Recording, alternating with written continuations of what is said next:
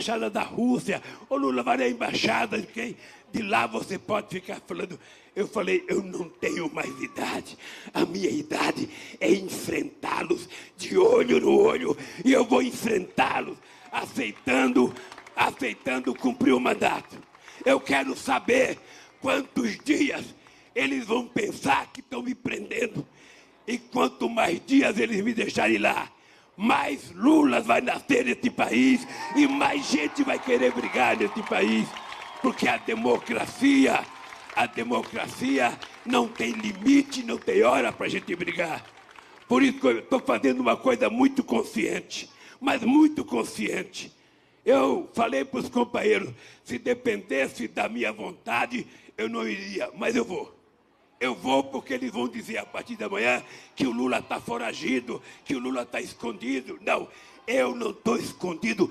Eu vou lá na barba deles, para eles saberem que eu não tenho medo, para eles saberem que eu não vou correr e para eles saberem que eu vou provar a minha inocência. Eles têm que saber disso, porque eu vou de cabeça erguida e vou sair de peito estufado de lá, porque vou provar a minha inocência. Um abraço, companheiros. Tá aí que beleza, né, gente? Vocês acabaram de ver o Lula há exatos cinco anos, 7 de abril de 2018, é, quando ele se entregava à Polícia Federal, dizendo isso que ele disse aqui na frente de todos vocês muita gente que, que acompanha aqui ao, nosso coletivo teve presente ali no Sindicato dos Metalúrgicos do ABC. É, todo mundo passou por lá, né? Nesse dia. É, e eu quero começar lembrando disso, né? Começar lembrando desse cara incrível, né? Desse cara que é, foi corajoso, né? Me lembro quanta gente queria levar o Lula para uma embaixada. Tinha gente que queria até sequestrar o Lula para levar para uma embaixada para impedir que ele fosse preso, que tinha aquele medo, né, dele ser dele ser envenenado, morto na prisão, né? Ninguém sabia o que ia acontecer ali, né? Depois o que acabou se tornando a prisão do Lula acabou se tornando, né, um, um, um foco até de resistência para o Brasil inteiro, né? Vamos lembrar da vigília, vamos lembrar das visitas, vamos lembrar das cartas que o Lula escreveu e o, e o Brasil inteiro conheceu aquela caligrafia linda do Lula. É, então, é, é, um momento importante, é, é uma data importante para o Brasil, para a nossa autoestima, para nossa, é, para o nosso caráter. O Lula, é, inocente, né? ele se entregou, e isso é uma lição também para quando algumas pessoas são acusadas de maneira injusta, para que elas resistam, para que elas não é, aceitem fazer uma delação direcionada pelo Ministério Público por procuradores, promotores corruptos, né? Para que elas não aceitem. O Lula, eu lembro que ele estava lá no, no, no, na Polícia Federal de Curitiba, o aquele executivo da, da como é que era o nome dele? Estava preso junto lá dele, estava no mesmo prédio, né? E o Lula tinha pena dele, e ele tinha delatado o Lula. Como é que era o nome dele? Alguém me lembra aí? É, daqui a pouco a gente vai lembrar aqui era, era de uma das construtoras, grandes construtoras, não era o Debrecht, não era Camargo Correia, era uma outra. Tava, ele delatou, né? E depois, depois que o Lula foi solto, ele disse que é, tinha fantasiado alguma. Léo Pinheiro, exatamente, Ana Jacinta aqui matando a charada. Léo Pinheiro disse que é, tinha fantasiado passagens e que basicamente, né? O cara quando está sob pressão, né? quando está ali a família sofrendo, pessoa com doença, aquela coisa toda, se ele não é uma fortaleza como Luiz Inácio Lula da Silva, né, ele sucumbe, ele diz qualquer coisa. Né? Isso é terrível, isso a justiça tem que é, é, né, enquadrar, tipificar esse tipo de pressão odienta também, né? É, é são do, daqueles crimes odiosos desses, é, dessas figuras concurseiras da direita concurseira que acende a promotoria, o Ministério Público e faz as suas chantagens. Dallagnol, Sérgio Moro, que não foi procurador, mas foi juiz e foi o juiz interessado nesse caso. Então, viva Lula! Vamos nessa, começando mais uma live do Conde aqui para vocês. Meus ovos de Páscoa. Ó, ovo de Páscoa. Vocês estão escutando bem? Eu tô feliz hoje, hein? Vocês não estão felizes? Vamos lá! Sexta-feira Santa!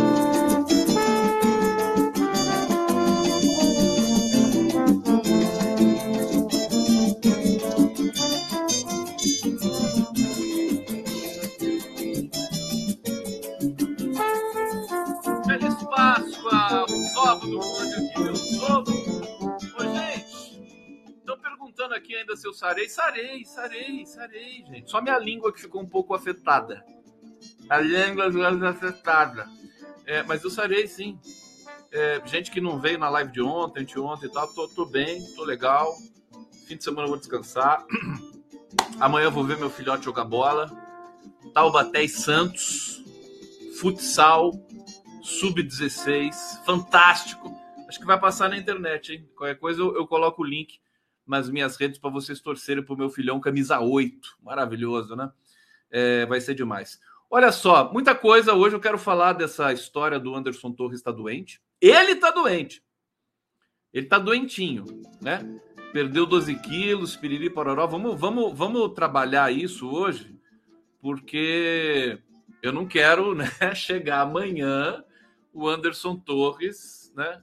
Tipo Vlado, né? Morto na, na prisão, né? Enforcado na própria cinta, na própria. Não dá, né? É, é... Ou então morrido que nem o Bebiano, né? De ataque do coração, né? Bom, justiça brasileira, né? A, a, a polícia, as autoridades parece que estão tomando conta direitinho ali é, né, dessa situação, porque o Anderson Torres pode, ele, ele basicamente, ele é a pedra no sapato do Bolsonaro, é o cara que pode delatar e finalizar essa história toda, né?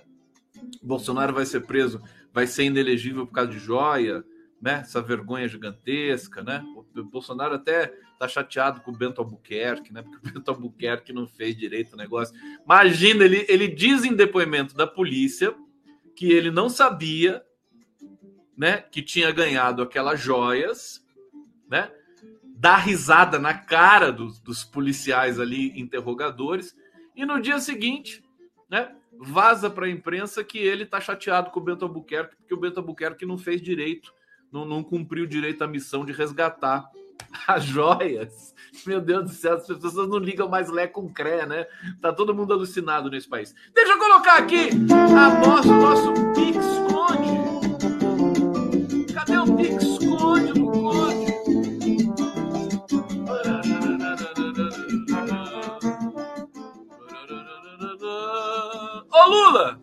em São Paulo, hein? Talvez hoje ele, ele esteja assistindo a live. Tá nada. Ele tá tomando vinho. Vinho misturado com água, hein, Lula? Você não pode beber. Tá se recuperando. Deixa eu colocar aqui. Olha lá, hein? Tô de olho aí, todo mundo aí. É... É, o Pix do Condão, vamos lá, vamos aí molhando a mãozinha aí de vocês, porque é dia de pagamento, né? Tá aqui o Pix do Condão piscando para vocês. Código Gustavo é, é muito simples, né? Faz lá, pode qualquer valor, 13 centavos, né? Um real e 13.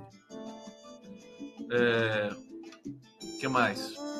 13 reais, né? 13 é muito, né? 13 é muito. Vamos só nessa aqui de baixo, só para fazer uma graça pro Conde, vai, só para só para escutar o celular tô cantando aqui do lado aqui. Ah, tem um pix para você. Gente, é, vamos falar, eu quero falar da, da, do, da reforma do ensino médio. Hoje um papo maravilhoso com o Fernando Horta e o Daniel Cara. Deixa eu ler vocês aqui. O Marcelo Tatarini. Onde eu mando o comprovante? Marcelo, não precisa, Marcelo. Fica tudo registrado lá, meu queridão. Teu nome fica lá.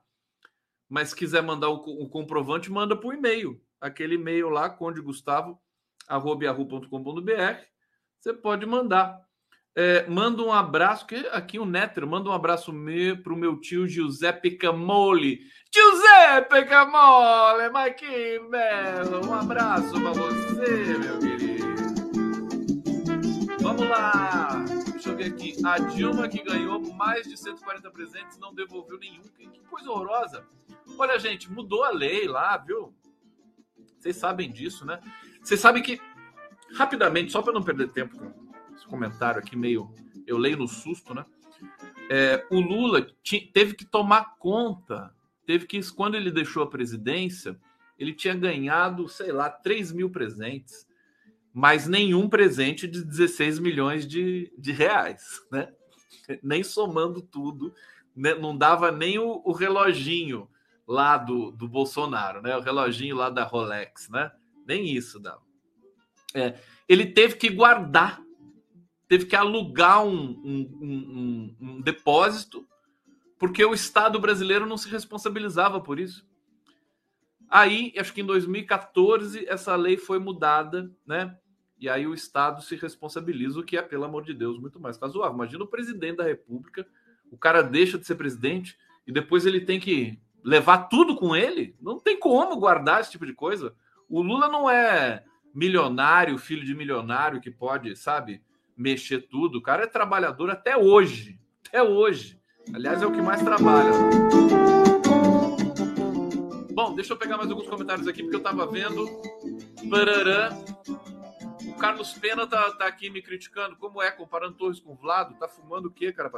Ah, Carlos Pena, não faz drama, Carlos Pena.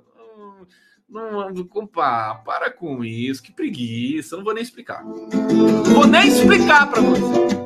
Fiquei com pena de você, pena. Não dá, né? Não, não tem pensamento abstrato, meu filho. Sabe fazer pensamento abstrato? Fiquei bravo agora. Regina Elis, pode ser uma estratégia de defesa vitimizar Anderson Torres tadinho? Não sei, não sei. O que a gente sabe é que ele tá, tá é, é, aquela coisa, isso é confissão de culpa, viu, gente? O cara quando faz besteira, né? Aí vai pagar as consequências lá, aí ele chora. Você lembra do Aécio?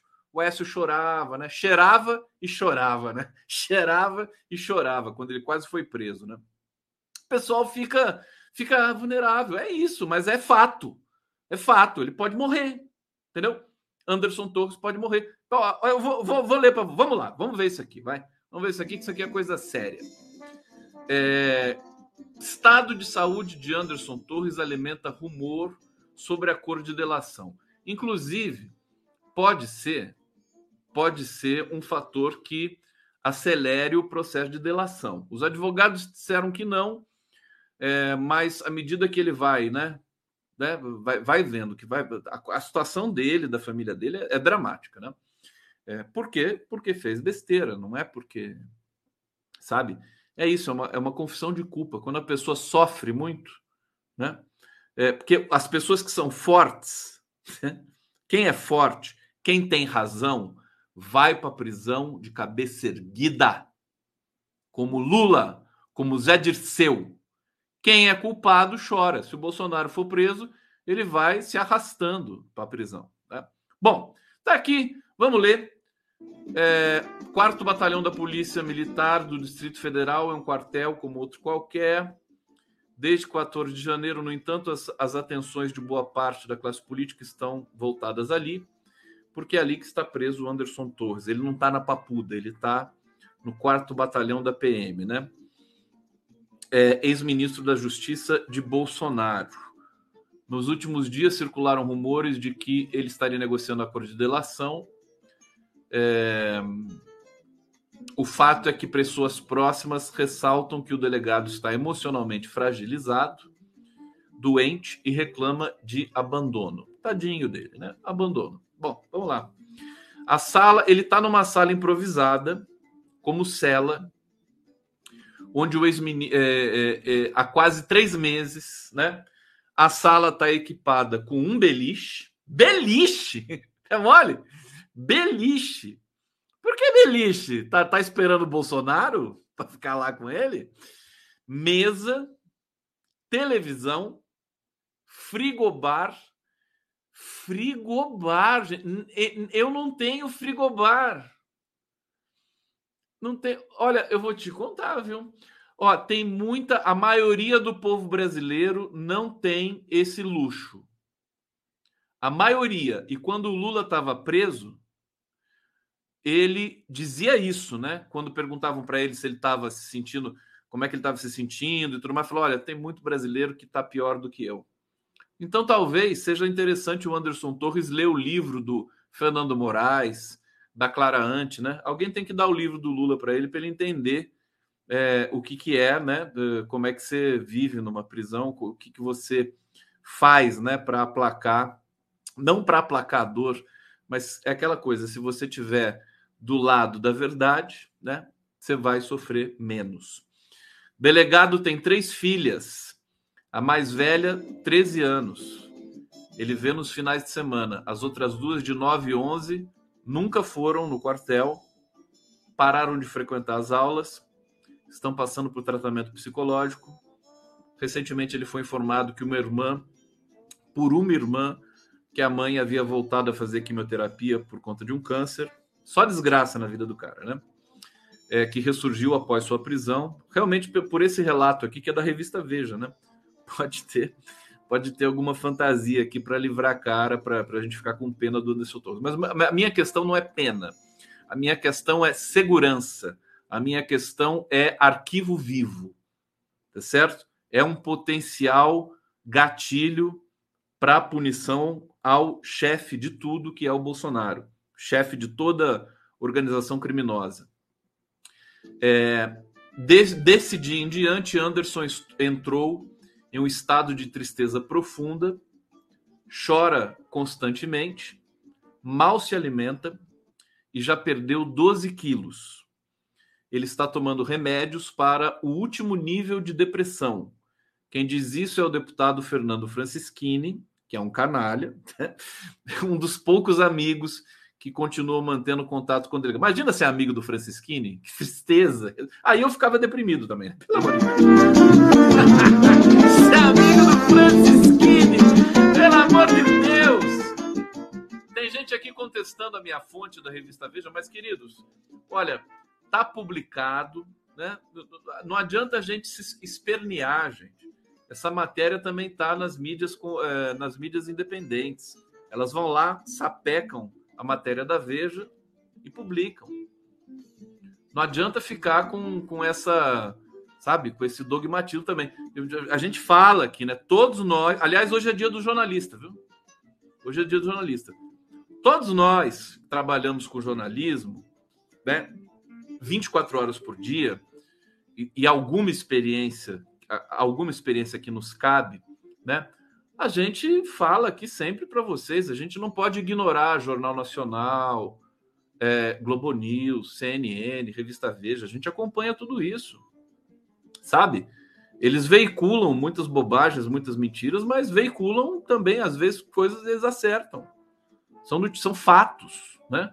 Olha, para você que está aí é, se retorcendo, porque eu estou pegando uma matéria da Veja, todas as matérias que vocês leem, em, em todos os canais ditos independentes são todas tiradas desses lugares, gente.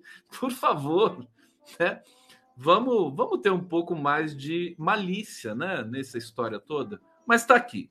Bom, posso dizer até quem assinou a matéria, Hugo Marques. Hugo Marques. Bom, o estado de saúde de Torres, até porque essas matérias das revistas semanais elas servem como, como base para as fofocas de Brasília e têm consequências, né? São, são matérias que geram. Muitas matérias já derrubaram governos, né? Vocês sabem disso. Então, aqui vocês sabem que é uma. A gente vai passeando por toda por toda por toda a cena né, de notícias da internet, sobretudo, e é, não, não precisa, né? Não, eu, eu sempre peço para vocês não ficar assim escravos do dogma. Ai, não faço isso, não vejo. Né? Vamos, né? O Lula não é assim. Veja o exemplo do Lula.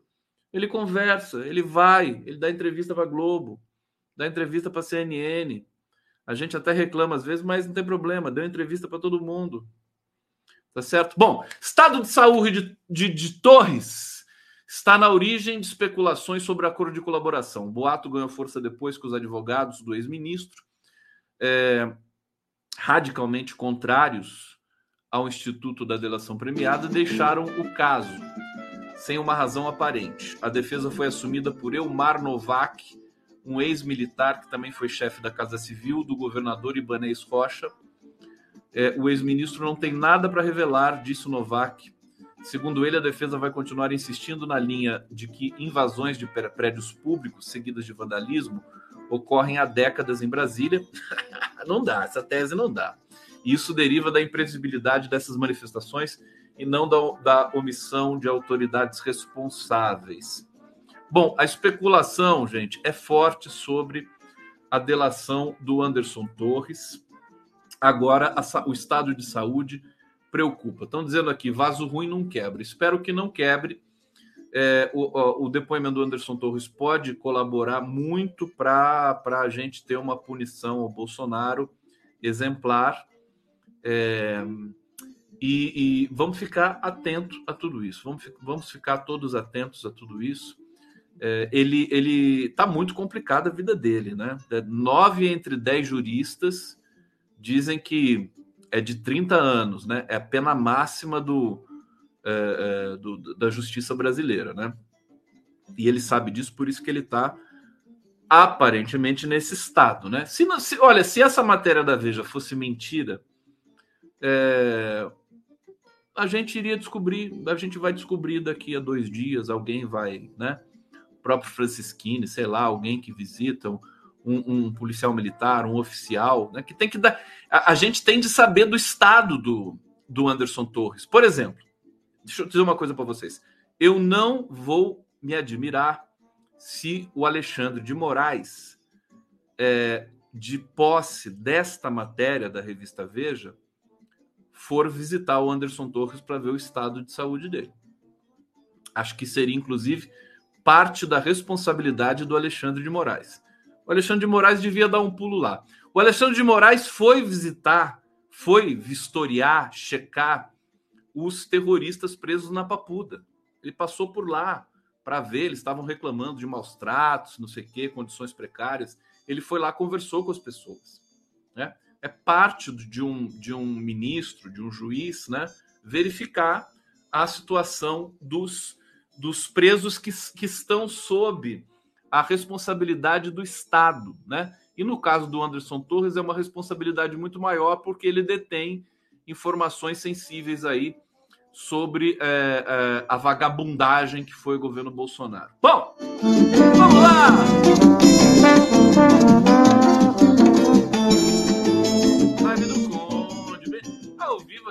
De São Paulo, pela TV 247 pela TV GGN. Acabou. Né? Pela, pelo, pelo canal Ópera Mundi, do meu querido Breno Altman, e também é, o Haroldo Cerávulo. A equipe do Ópera Mundi é maravilhosa. Os jornalistas livres. É, que mais? Prerrogativas. Estamos aqui junto. E é claro, o canal do Conde, que, cujo carinho que eu recebo, né? O carinho que eu recebo ali é muito, muito intenso, muito bonito. Eu vou preparar algumas coisas para vocês nesse final de semana. Eu preciso fazer vinhetas novas, preciso fazer uma chamada nova para o meu canal. Vou fazer tudo isso que eu gosto de fazer, tudo. Eu mesmo faço tudo, tudo, tudo, tudo. Acho mó barato. Gente, deixa eu falar uma coisa para vocês. Ah, lembrando, lembrando daquele dia, né, que o Lula é, se, se entregou. Vou até colocar as imagens de novo aqui para ilustrar o que eu vou dizer. Se entregou à Polícia Federal lá nos sindicatos metalúrgicos, São Bernardo do Campo. Nesse dia, gente, ó, nós estamos aqui ao vivo pela TVT, né? É, a TVT teve. A audiência da TVT foi maior que a da Rede Globo, né? porque a TVT que tinha as imagens, ela estava ali dentro, TV do trabalhador, né? É, os sindicatos metalúrgicos de São Bernardo do Campo é um dos é, é um dos provedores da TVT, né? Então as imagens foram feitas direto. Essas imagens são todas da TVT.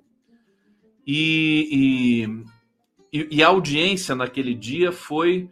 É, bateu a Rede Globo, acho que foi algo como 30%, coisa de audiência de Jornal Nacional, né? Durante todo o dia, cobertura. Foi histórico esse dia, foi histórico.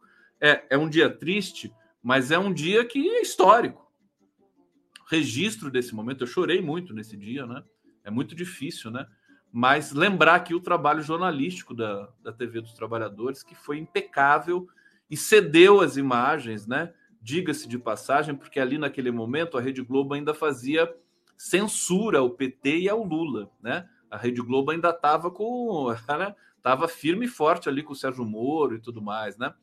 Então eles eles deram matérias assim é, é, mais curtas e tudo mais, mas depois eles né, pediram imagens e a TVT cedeu, cedeu é, porque a TVT é democrática. É, tá aqui, deixa eu remover isso aqui, só registrar isso aqui, né? Foi muito bacana quando eu converso com o Tarcísio, com o Paulo Vanucci, com, com o Paulo Salvador, pessoal lá da TVT e a equipe, né? A gente lembra desse dia com, com muito orgulho, né? Porque é, alcançar uma audiência desse nível, TV, TV aberta, né? É, todos os olhos do país voltados ali para a TVT, que também é retransmitida por é, uma TV educativa na Bahia, em Florianópolis, em outras localidades do Brasil. De deveria ser retransmitida por muita gente. Mas vamos parar com essa história aqui, porque eu tenho que trazer, né, Tarciso? Tem que trazer aqui as notícias. Vou ficar só falando da TVT? Não vou, né? É o seguinte, Deixa eu ver para onde que eu vou. Tem uma notícia fantástica aqui e tem outras que são é, bizarras, né? É o Anderson Torres, é, os cinco anos, né, da, da, da prisão do Lula. Deixa eu... Ah, não, aqui, esse aqui é fantástico. Vou tomar uma água. Olha, é por isso que eu gosto do Zé Dirceu, viu? O Zé Dirceu, ele deu uma entrevista para a TVT. Deixa eu ver, deixa eu ver só esse superchat aqui. Antônio Moreira. Boa noite, Conde. Quando será que a grande mídia vai olhar denúncias da Petrosix? O Álvaro do Meteoro curte você. Abraço. Opa, que legal, o Álvaro do Meteoro. Então manda um abraço para ele, um abraço para você, querido Antônio Moreira. Vou entrar em contato com o Álvaro aqui, que eu tenho esse canal maravilhoso que é o Meteoro. Traz muitas informações importantes aí, vibrante, super canal. É, o seguinte, é, a Petrosix, né? Que é a história lá do, do pai da, da Carolina, da Gabriela Hart. Daqui a pouco, viu, meu querido é, Antônio? Daqui a pouco. A, a mídia independente vai lá, né? Faz, checa, vê tudo direitinho Aí, quando a, a, grande mídia sente segurança, né, para ir lá, eu tô, eu, tô, eu tô brincando, evidentemente, porque é aquela coisa, é, não está na pauta deles, né? Eles vão, eles, eles vão destacar alguém para ver, eles, né? Eles funcionam assim, né? Funcionam assim. A mídia independente já, já é mais rápida. Esse é o detalhe, isso que, que, que diferencia um pouco, né? As mídias, né? Porque eu acho que elas estão todas agora meio que se equalizando, né? É, mas o que diferencia um pouco é a agilidade, né? A, a, as grandes mídias elas são um pouco engessadas. O jornalista não tem a liberdade de ir lá e, e prospectar e ver independentemente e levar a matéria para o patrão. Né? Tem toda uma engrenagem ali. Nas mídias independentes, aqui todo mundo é livre. Todo mundo vai, né?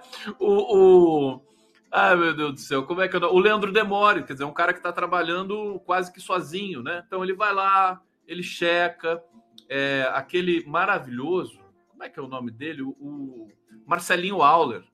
Marcelinho Auler pá, se mexe, vai, procura, prospecta, publica, não deve nada para ninguém. É muito mais ágil, é muito mais forte, é muito mais rápido. Então é isso. Parte da explicação é essa. Agora, Zé Dirceu. Zé Dirceu. Olha que demais isso aqui, gente. O Zé Dirceu defendeu o projeto para três governos seguidos e reeleição de Lula em 2026. O Zé é outro papo, né? É outro nível. As pessoas ficam muito acanhadas, né? Ah, não, não, governo, não sei o que. Não, o Zé já fala assim: não, vamos ficar 12 anos. Esse projeto Né? E, e, eu acho que isso tem que ser defendido. Né? Depois do que o Bolsonaro fez com o país, é, precisa de 12 anos para recuperar o país. Né? Esses quatro anos é só um aperitivo, é só um início, sabe? Até porque, por exemplo, o Banco Central vai sentou, né? O, o, o Campos Neto sentou aquela bunda dele imunda, né? Em cima dos juros, não vai mudar os juros, só vai mudar daqui a dois anos. O Brasil vai entrar em recessão. Muita gente dando de barato que o Brasil vai entrar em recessão. Nove entre dez economistas, né? Todo mundo já sabe disso, né? Vai entrar em recessão, vai ter um problema. Eu acho que assim, o Lula é tão sortudo que, que, que, que assim, é, a, a disposição do brasileiro em, em se virar, em, né, o Bolsa Família, esse dinheiro que está chegando aí para as famílias brasileiras, eu acho que não vai dar recessão, né? Vai ficar ali no limite, né, na estagnação. Mas aí o Brasil vai, ele está se preparando para crescer em 2025. Acho que essa é a realidade, né? Com a qual a gente tem que trabalhar para não sofrer frustrações. Para não sofrer frustrações. O Brasil não vai crescer em 2023. Né? Só se o Lula for mágico. Não vai crescer em 2023. E agora, por isso que o Zé Dirceu chega. Você olha a falta que faz um Zé Dirceu do lado do Lula. Né? O Lula está cercado dessa vez, né, de gente muito acanhada, comparando com Zé Dirceu, Zé Genuíno, é, Paulo Camoto, né? É, o Lula está cercado assim de gatinhos. São gatinhos, né? Eles estão ali, tudo, tudo miando ali no Palácio do Planalto, né? Puxando o saco do Lula e tudo mais. Antes tinha o Zé Dirceu, meu querido é outro papo. E aí, né? Você vê que ele já, ele já, o Zé Dirceu já pega e já bota toda a comunicação do Lula no, no bolso, né? Dizer, o cara chega e fala assim: são 10 anos. 10 anos. É, nós vamos fazer um, um, projeto mais robusto do que o Juscelino Kubitschek. O Juscelino Kubitschek foi 50 anos em 5, não foi? Então, agora vai ser 100 anos em 10. É isso. 100 anos em 10 é o novo slogan do governo Lula para mim, para mim, né? Como não tem comunicação, a gente faz a comunicação do Lula aqui. É, aqui, vamos ver o que o Dirceu falou. É, ele, o, o Dirceu que está com 77 anos, hein? 70, a mesma idade do Lula. Mesma idade do Lula. Ele, é, ele disse o seguinte: eu penso em 12 anos. Eu adoro Dirceu, gente. 12 anos três governos para um projeto de desenvolvimento nacional, porque o Brasil precisa fazer 10 anos em 100. Não, desculpa, 100 anos em 10, né? 100 anos em 10. 10 anos em 100 é o Bolsonaro, né? É, pra, na, em matéria de ciência, tecnologia e educação. Olha o estado da educação brasileira. Olha o estado. Nós tivemos uma pandemia, né? Nós, esse novo ensino médio é assassino. Esse novo ensino médio é uma merda. Alô, Camilo não vai entender isso nunca, né? É, a Isolda Sela, acho que prenderam a Isolda Sela, ela não dá entrevista, ela não fala nada com ninguém. Será que ela foi proibida de falar? Né? É, olha, eu me recuso. Educação não pode ser qualquer coisa tem que ser o melhor quadro desse país. O Lula vai lá, bota a Nízia Trindade na saúde, Nízia Trindade na saúde, e bota o Camilo Santana na educação. É sacanagem isso, né? Que maldade. Olha, tem que pegar alguém, Lula, do nível da Isolda Sela. Educação é o ministério com mais dinheiro da União, é o que tem mais verba. Não pode ser um qualquer coisa, né? E isso depende, isso é, é a grande chave do país para a gente se ver livre também, combater bolsonarismo, combater o ódio, combater a alienação de parte da sociedade brasileira ainda assistindo, engrupindo aí, engolindo Rede Globo, CNN, não sei o quê. Vamos dar espírito crítico para as pessoas. Precisa de educação de altíssimo nível. Vamos fazer jus a Darcy Ribeiro, né? é, ao, ao Tarso Genro, Fernando Haddad, os grandes educadores brasileiros, Anísio Teixeira, é, Paulo Freire. Vamos botar nível nisso, por favor. Olha, eu conversei com um astrólogo. Conversei com um astrólogo. O Carlos Armite, que é maravilhoso, né? Ele é um astrólogo muito sério, ele faz cálculos matemáticos e tal. Ele, ele é, foi professor né, do ensino médio, professor de biologia. É, é, um cara adorado aí nas redes. Tem o, tem o canal dele no YouTube, no YouTube, que é Astrologia Sistêmica. Podem acessar lá. Ele conversa sempre, faz lives. O cara é muito legal, né? E ele me disse que é, pela movimentação, né? Que ele, ele a, a leitura que ele faz é uma leitura evidentemente astrológica. É, é, é um outro mundo, né? Mas ele diz: vai ter cadeiras rodando no, no primeiro semestre, né? O Lula vai ter que fazer uma, uma mini reforma ministerial. Uma mini reforma ministerial. Porque, olha, gente, a gente vê as reuniões do Lula com os ministros e tal, só o Lula fala. Você não tem um ministro que, sabe, todo ministro que fala alguma coisa é desautorizado depois, menos o Flávio Dino. Menos o Flávio Dino. Flávio, por isso que o Flávio Dino é um cara diferente. Mas os outros nem mal falam, né? eles já não têm coragem de chegar na frente dos jornalistas, eles evitam isso. E, e a gente percebe o Lula não está sorrindo. É, é importante o Lula ter aquele sorriso do Lula é muito importante, muito importante. É, não estou brincando não, tá? O Lula está sempre com aquele a, a, o aspecto dele sempre de muito esforço, por isso que ficou doente, hein? De muito esforço físico, né? Sempre, sempre vermelho, né? De estar de, de, de tá se esforçando para falar e tudo mais. Ele já não é mais um, um garotinho, né? Sem querer fazer trocadilho com o cara lá do Rio de Janeiro, mas é, ele, ele não está, né? Ele não tá passando inclusive para o Ministério. Hoje eu vou botar um pouco a culpa no Lula também, né? Eu tenho pegado no pé dos ministros aí todo dia. Hoje eu vou, vou, vou dar a parcela do Lula. Viu, Lula? Vou dar a parcela para você também, viu? Dá para dar uma aliviada para os ministros, né? Coitados, os ministros não merecem também, né? Tanta pressão assim, né? Tanta responsabilidade. Mas é, o Lula precisa dar essa um pouco de alegria, né? Um pouco de felicidade, um pouco de tranquilidade para os ministros. O Lula está muito é, tensionado. Isso é fato. Quero ver quem vai, podemos discutir isso. Mas ele está tensionado. Toda vez que a gente vê ele falando, sobretudo nas reuniões com os ministros, dá para ver nos olhos dele, existe uma tensão no ar, tá certo? É, por todos os desafios, pela situação que o Brasil é, entrou, mas pela característica desse governo. Então, assim, eu acho que o Lula precisa sorrir, né? Ele precisa relaxar um pouco, né? Precisa descansar. Ele está tá descansando em São Paulo, acho que tomara que ele consiga descansar. Não pode ficar trabalhando o dia inteiro também, Lula. Você tem que dar uma chance para o seu corpo, para sua, para sua alma, né? É, é, e, e, voltar a abrir aquele sorriso. O sorriso do Lula pode resolver muita coisa.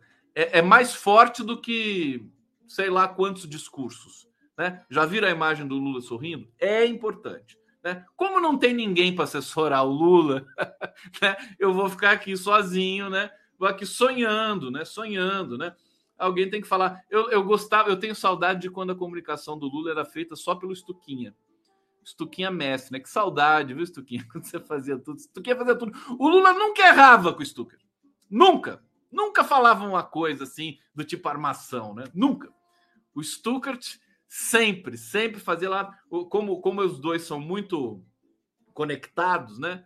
É, vai fazer um, um comunicado para o país, o Stucker ia lá, tal, mexia na luz, botava, enquadrava o Lula e o Lula ficava tranquilão, fazia, gravava de primeira, não tinha nem edição, ia tudo assim.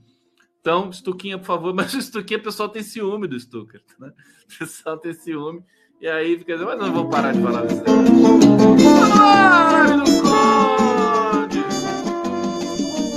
Lula.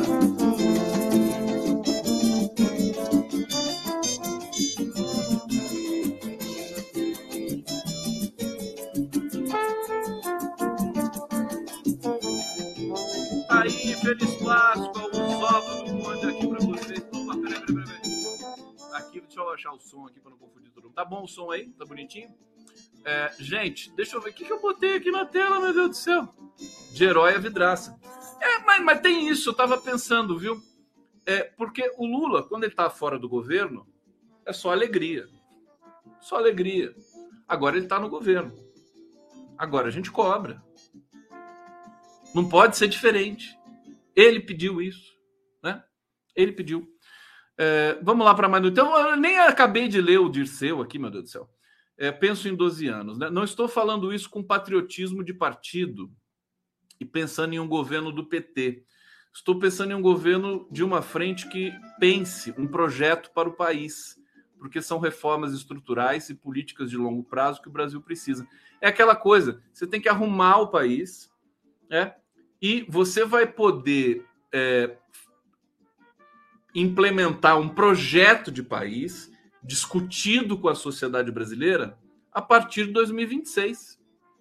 Eu acho que assim, esse governo Lula tem que ser a gente segurar nas estribeiras, evidentemente com a prioridade total para matar a fome das pessoas que estão passando fome no país, combater a violência nas escolas, educação dramático, situação da educação é, mas segurar, não vamos crescer. Não adianta ter esse sonho, né? Acho que isso está muito dado já, né? Em função dos juros desse cara, né? É, do, do Campos Neto. Então, preparar o país é até, é até um argumento para o Campos Neto baixar os juros. Sabe por quê? Porque eu vou, vou chegar para o Campos Neto e falar assim: você não vai baixar os juros? Beleza. Então o nosso projeto vai ser de 12 anos. né? É simples, né? Vai ser de 12 anos. Então, esses, esses últimos dois anos que você vai ficar à frente do Banco Central, a gente vai arrumar a casa, vai fazer tudo que tem que fazer na questão fiscal, né? Vai ter a responsabilidade aqui de levar a comida para as pessoas que estão passando fome no país, tudo mais, tentar gerar algum emprego. Mas, como você não vai baixar os juros, nós vamos começar, né? O nosso projeto realmente de país a partir de 2025, quando você se empirulitar daí e o Lula nomear um novo é, é, presidente do Banco Central. É? Eu, nomear um sindicalista para o Banco Central, hein, Lula? nomear, tem que nomear o, o, o Luiz Marinho para o Banco Central, presidente do Banco Central. Para assim, causar mesmo, né? Para causar, né? nomear o Boulos, né? presidente do Banco Central. Faz um curso de verão de economia, Boulos, e aí o Lula te nomeia lá presidente do Banco Central. É, desemprego está aumentando. A gente, a gente tem situações complicadas aqui. Netter está dizendo aqui no, no bate-papo, não sei se está aumentando, né? É, é, mas mas tem, tem uma situação ruim de quebradeira de empresas, pequenas empresas. O Haddad vai lá, vai taxar as grandes empresas. Vamos ver se ele vai ter força política para isso. Eu espero que tenha e vai ser um divisor de águas. Mas eu acho essa ideia do Dirceu sensacional. É, 100 anos em 10, né? Projeto agora de 10 anos. Não precisa ser o Lula o próximo presidente, mas muito provavelmente vai ser. E pensando nisso, pensando nisso, eu até fui pesquisar é, os presidentes mais velhos do mundo. Olha só, o Lula é o menininho. É o menininho. Ó, presidente mais velho do mundo em exercício. Paul Bia presidente do, de Camarões, tem 90 anos, tá? Segundo presidente mais velho do mundo. Olha só, Lula, olha isso aqui. Ô, baiano, olha aqui, tô falando com você. Ma Mahmoud Abbas, presidente da Palestina, tem 87 anos.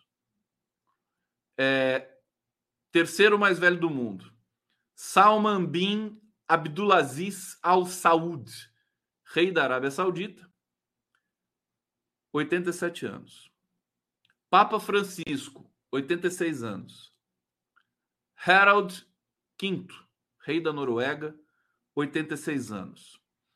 Cornelius Smith, governador-geral das Bahamas, 85 anos. É, Nawaf Al-Almad Al Al-Jaber Al-Sabah, emir do Kuwait, 85 anos. Ali Khamenei, líder supremo do Irã, 83 anos. Margarida II, rainha da Dinamarca, 82 anos. Michael Higgins, presidente da Irlanda, 81 anos. O Lula tem 77. O Lula é dente de leite. né? O Lula é dente de leite, né? Do meio desses caras, assim. O cara com 80, 90 anos, o presidente dos Camarões. Então é o seguinte, meu querido. O Lula, em 2026, vai estar com 80 anos. Sabe? 80 anos. 80 anos. O 80 anos hoje é o antigo 60 anos de, de 40 anos atrás, né? Hoje a pessoa, pela qualidade de vida, pelo aumento da expectativa de vida, né? A pessoa hoje chega a 80 anos, é, é, o, é o ápice intelectual da pessoa. Né? Tanta gente que eu converso aqui, o Guilherme Estrela, da, da Petrobras, 80 anos, vem aqui, botafoguense, conversa comigo o tempo todo. É, é, quem mais quem mais que tem 80 que passou por aqui? O Silvio Tendler. O Silvio Tendler acho que não tem 80 ainda, mas o pessoal tá aí vibrando tá aí, tudo, tudo molecão. Então, eu acho que essa ideia do, do Zé Dirceu é para abalar as estruturas mesmo. Adorei, por isso que eu gosto do Dirceu. Ele diz: quatro anos é pouco. E Lula tem condições de liderar as próximas eleições para derrotar o fascismo de uma vez, né? E implantar um projeto de desenvolvimento nacional. Vou trazer. O Caetano, né, tem 80, o Caetano ainda não, mas o Gilberto Gil tem 80 anos. É, o Paulinho da Viola tem 80 anos. É, então, vou trazer o, o Dirceu. Você vai ter que vir aqui, viu? Semana que vem. Eu já combinei com o Humberto Costa. Humberto Costa, senador, vai, vai me dar entrevista na segunda. É, vou chamar o Dirceu para segunda ou para terça, né? Para ele explicar esse negócio para a gente aqui. É, aqui, deixa eu ver. O Lula já disse que pode, né, se for preciso, se candidatar de novo, se tiver saúde e tal. É, e ele diz aqui: caso contrário, vamos nos arrastar e, e perder oportunidades mundiais. Então tá aqui, tá proposto, tá posto. Esse projeto é um projeto de 12 anos. 12 anos. Três mandatos. Eu acho que é o básico, né? Eu acho que é o mínimo que a gente pode. Depois do golpe do Temer, vagabundo usurpador do Temer, né? Desde 2016, tudo que a gente perdeu de oportunidade tem que ser um projeto para 10 anos. Vamos arrumar a casa nos, nesses primeiros dois anos, vamos começar a crescer em 2025 e a partir de 2026 vamos discutir um projeto de país com toda a sociedade brasileira. Mas, mas precisa ver a educação.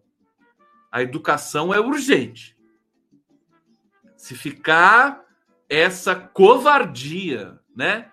essa subserviência aos, a, a, a essas organizações privadas, Fundação Lehman, esses nichos aí.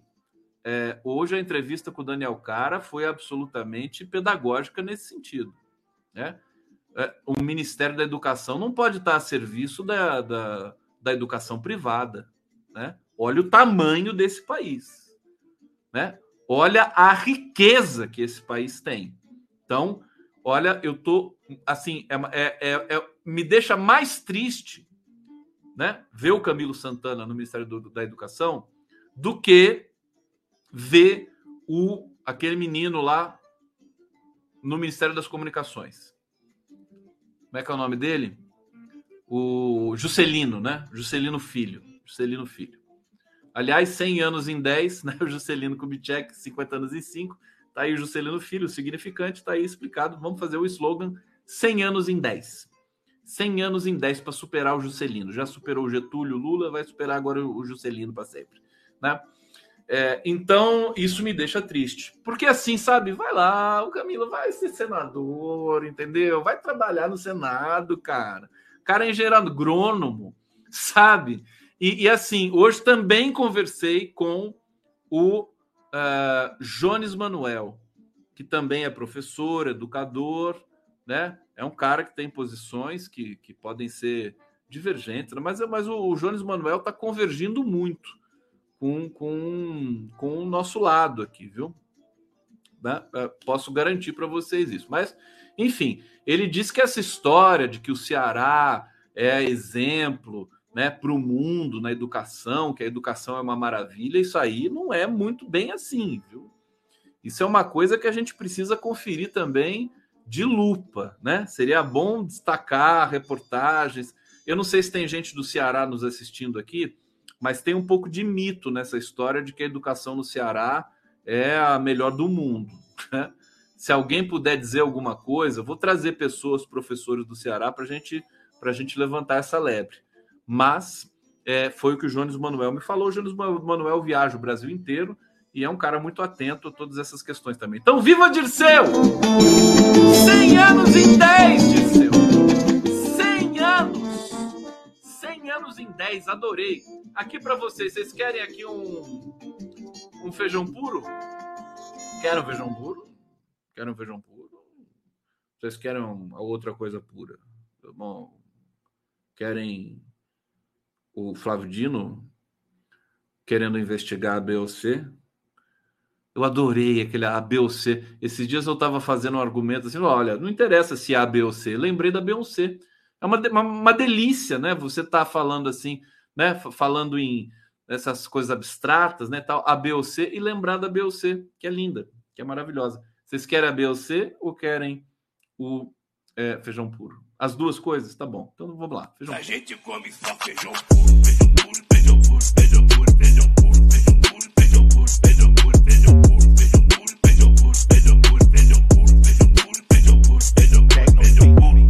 a gente não come um taquinho de carne. Tá aí o Lula, Lula, feijão puro. Cadê o sorriso, Lula? Quero ver você sorrindo. Para de ficar bravo, homem tem que sorrir também. Tá na hora de sorrir. Tá bom? Depois, depois não, não diz que eu não avisei, hein? Olha aqui, olha, deixa eu dar um recado para vocês. Sexta-feira santa, muita gente viaja. É, não sei vocês, vocês estão assistindo o condão na viagem, na praia, não sei como é que. Mas tem, tem previsão de chuva forte, hein? Depois daquilo que aconteceu em São Sebastião, vamos tomar cuidado, hein? Previsão indica chuvas fortes em São Paulo alerta para todo o litoral sul nesse sábado. Pancadas isoladas aqui fizeram uma previsão de 100 milímetros. 100 milímetros em 24 horas. A gente sabe que pode estar errado isso para menos né, ou para mais. É, vamos tomar cuidado, tá? É, para essa viagem, assim, tá na hora da gente ter um pouco de, né, ficar um pouco mais. Eu sou, eu sou adepto da, da um pouco de introspecção também, né? É bom a gente descansar um pouquinho. Olha quem diz, né? Eu que trabalho que nem um camelo. Bom, o Lula hoje, gente, tirou Correios, a EBC e outras empresas do programa de privatização. Olha que boa notícia. É... Correios e EBC, que são as duas maiores, né? Você sabe, os Correios, gente, tem 100 mil funcionários. Sabe lá o que é isso? 100 mil funcionários. As duas fazem parte de um pacote de mais oito excluídas dos programas de PPI, que, que é o equivalente à privatização, né? Foi anunciado hoje no Diário Oficial. É, no início do. Ô Lula, todas as fotos do Lula, ele tá sério, bravo, né? Lula, vamos sorrir, né? Tem, eu sei que eu sei que a situação pede, né? Mas tem que sorrir, bicho. Tem que sorrir é, sem medo de ser feliz, não é assim que você fala? Tem que aparecer sorrindo, tem que aparecer sorrindo nos jornais, viu? É, os Correios já estavam em um processo avançado sob análise do TCU. Processo principal da gestão Fábio Faria nas comunicações foi aprovado pela Câmara e agora está, é, ficou parado no Senado e o Lula suspendeu de uma vez, né? Que bom, viva Lula! é, ele disse o seguinte: Não haverá chuva, sol, nada nesse mundo a não ser Deus que me proíba de fazer esse país voltar a sorrir. Então, você precisa sorrir. Né? Como é que o país vai sorrir se você não sorrir? É, país voltar a sorrir, fazer o povo voltar a ser alegre e acreditar que nesse país acabou o complexo de vira-lata. Eu acho que é não é nem complexo de virar, é complexo de poodle, viu? Complexo de porque o vira-lata é, o, é o bicho mais inteligente do mundo, né? O vira-lata, o QI do vira-lata, ele é cinco vezes maior do que o do Bolsonaro. Vocês sabiam disso? QI do vira-lata é uma coisa fantástica. É, então, uh, coitado do vira-lata, complexo de poodle. Vou começar a usar hoje complexo de poodle, que é cachorro de raça, né? Cachorro de raça é uma merda, né? Todos burrões, né? Aquela coisa, tudo. É uma violência também com os cães, né? Fazer raças. Aquele cão, aquele cão que tem a pele toda solta, né? Só para agradar padrão estético do ser humano dos infernos, né? E aí o que acontece? O cão ele tem problemas de pele, tem problemas, né? Vive menos, vive muito menos. Os bulldogs, por exemplo, todos os bulldogs têm displasia coxo femoral, né? Tem que fazer uma operação. Por quê? Ah, porque né, eles vão fazendo cruzamentos. É tudo, é como se fosse esses cães de raça são cães geneticamente modificados, né? São cães transgênicos, como a soja. Né? Enfim, tadinho, eles merecem nosso amor, nossa atenção, mas, é, enfim, não sei por que eu estou falando isso. Por que eu estou falando isso? Alguém pode me explicar? Bom, é, não haverá chuva, sol, tarará.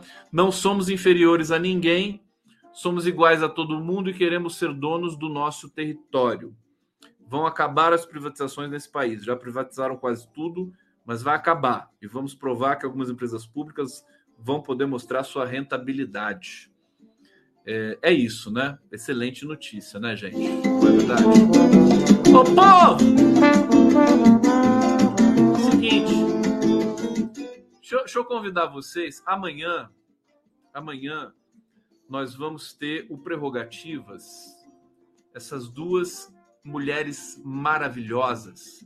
Soraya Mendes que é uma das advogadas, uma juristas mais respeitadas do país, foi cotada para o STF, e a Matilde Ribeiro, que é ex-ministra da Igualdade Racial do Lula. Mulheres Negras em Movimento, amanhã no Prerrogativas. É, é uma entrevista linda, super bonita, a fala de, de ambas. É uma entrevista gravada, tá? Com dom para você descansar também, mas eu deixo preparado para vocês né, um programa muito especial. Amanhã, então, a partir das 11h30, aqui, Soraya Mendes e Matilde Ribeiro. Matilde Ribeiro, assim, a Soraya vocês já conhecem, vocês, conhecem as duas, né?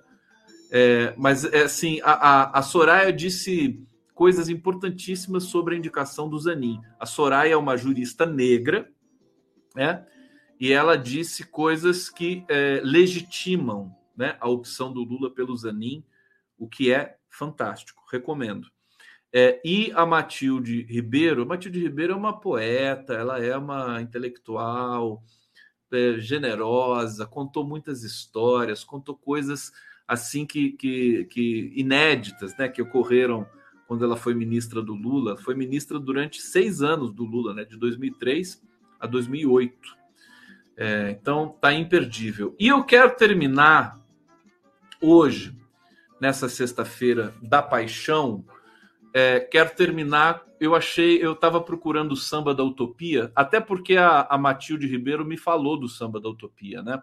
Porque ela vai trazendo todas essas referências para as publicações dela, para o pensamento dela, né? Ela é professora da, da Unilab, né? Que é uma universidade que traz alunos da África para estudar no Brasil, que é uma coisa fantástica. É, e ela falou do samba da utopia e eu fui procurar na internet tal coisa sobre o samba da utopia e achei esse clipe de 2022, acho que foi é, 2000, é, da, é, foi, foi ali no período das eleições, né? Feito pela, deixa eu ver aqui como é que é o nome, feito pela Companhia do Tijolo. É, o, o, autor do Samba da Utopia é o Jonathan Silva, né? E tão lindo, então vou deixar aqui para terminar a live de hoje em alto estilo, num clima gostoso, para a gente ter uma linda Páscoa no domingo, tá bom? É, é, a letra desse samba é uma coisa maravilhosa. E tá aí com vocês agora a Companhia do Tijolo, lindíssima, lindíssimos, para a gente ter é, esse momento feliz aqui. Beijo para vocês e até semana que vem. 3,